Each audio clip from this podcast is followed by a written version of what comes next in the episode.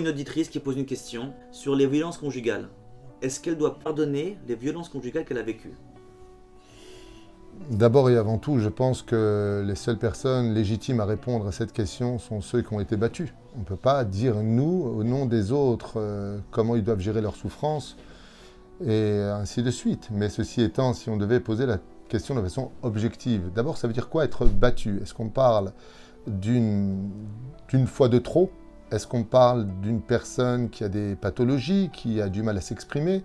Même si dans l'absolu, tout le monde le criera haut et fort, rien ne doit justifier, une violence quelconque, qu'elle soit verbale ou qu'elle soit euh, physique.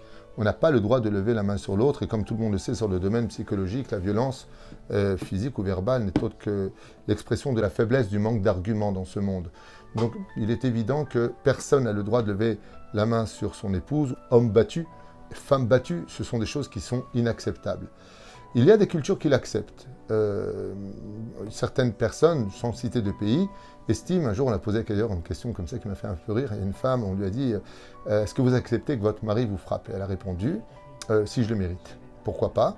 Nous, ce n'est pas du tout notre culture en tant que juif. Il faut savoir qu'un homme qui frappe sa femme peut être nidouille, c'est-à-dire mis en quarantaine pour avoir levé la main sur sa propre épouse. On n'a absolument pas le droit de lever la main sur une personne. Maintenant, est-ce qu'on doit pardonner ou pas Vous savez, je veux dire quelque chose de façon générale, non pas sur cette question-là précisément. Mais le but dans notre vie, c'est d'être capable d'accumuler le plus d'arguments pour nous défendre le jour du jugement. Quelqu'un qui aurait été battu, d'abord on parle de quel niveau? Euh, Jeté par la fenêtre, coup et blessure, balafré, mort, que Dieu nous protège de cela. Mais quelqu'un qui aurait été, on va dire, violenté, et qui est capable de pardonner, se mettrait quand même un argument assez important dans la poche pour dire au Créateur du monde un jour, si moi j'ai été violent avec toi, si moi je n'ai pas fait ta volonté comme tu l'aurais voulu, le jour par exemple de Rosh Hashanah, j'ai été même violenté par quelqu'un à qui j'ai pardonné, est-ce que toi qui es Dieu, tu peux pas me pardonner à moi? On ne peut donner dans le judaïsme l'exemple à suivre que nous-mêmes on le donne, car Dieu n'est que l'ombre de nos actions, comme le dit le roi David dans le 121e Teilim. Et donc, Hachem donne-moi, on le dit dans la prière, donne-moi de la force. C'est-à-dire je vais t'envoyer une épreuve. Est-ce que toi, tu serais capable de la pardonner? Parce que moi, ça fait des années que je te demande d'être Shomer Shabbat, euh, de manger cachère, de respecter la Nida, de, de, de et euh, je n'existe même pas dans ton horizon. Donc, oui, on pourrait profiter, je dirais bien, d'une occasion malfaisante, d'une occasion absolument euh, inacceptable, en disant Moi, j'ai reçu des coups et j'ai pardonné. Toi, tu ne peux pas me pardonner malgré le fait que j'ai aussi frappé les lumières qui étaient allumées avant que je ne les éteigne par mes mauvaises actions. Donc il y a tout ça qui peut rentrer en ligne de compte, mais je pense qu'il faut surtout voir chaque cas de façon euh, personnalisée, non pas de façon générale. Parce qu'il y a coup et il y a coup, il y a euh, des circonstances qui peuvent mener à, à mieux comprendre. Un jour, j'ai une femme qui s'assoit ici, là où tu es assis, et qui me dit Mon mari m'a giflé. Je lui ai dit D'accord, ça l'avait beaucoup fâché. Hein, de toute façon, vous êtes un homme, vous. Alors je lui ai dit non, mais votre mari n'est pas là pour me dire pourquoi il vous a giflé.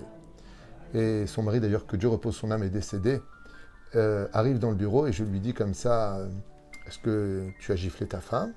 Et il me dit, oui. Elle, ah, vous voyez? Et je lui dis, pourquoi tu as fait ça? Tu m'appelles l'air d'être quelqu'un de violent. Il me dit, parce que je suis venu dans la cuisine lui parler, et je lui ai dit, dis-moi, il faut qu'on parle. Je pose la main gentiment sur l'épaule, elle avait la poêle et elle me la casse sur la tête. Ben, j'ai une réaction rapide, c'est vrai, et je lui ai renvoyé une gifle. Mais je ne l'ai pas frappé. J'ai répondu à ce qu'elle venait de me faire car j'étais surpris d'avoir pris une poêle. Il lève un peu ses cheveux, effectivement, il avait encore un hématome sur son front euh, qui expliquait.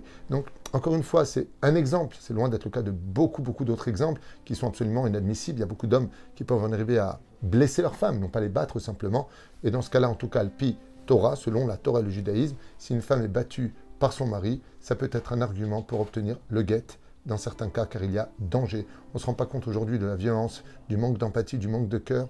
Et le pire, c'est qu'on est dans une génération où on n'a même pas de, de, conscience du mal que l'on peut faire à l'autre.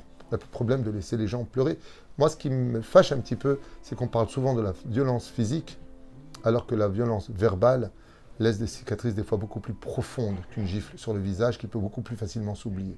Quoi qu'il advienne, pour répondre à tout cela, nous ne sommes pas des animaux et la meilleure façon de réagir, c'est d'argumenter pour prouver qu'on a raison. Manquer de respect à autrui, qu'il soit verbal ou physique, c'est d'un niveau de lâcheté qui ressemble plus à un animal qu'à un être humain. Merci beaucoup.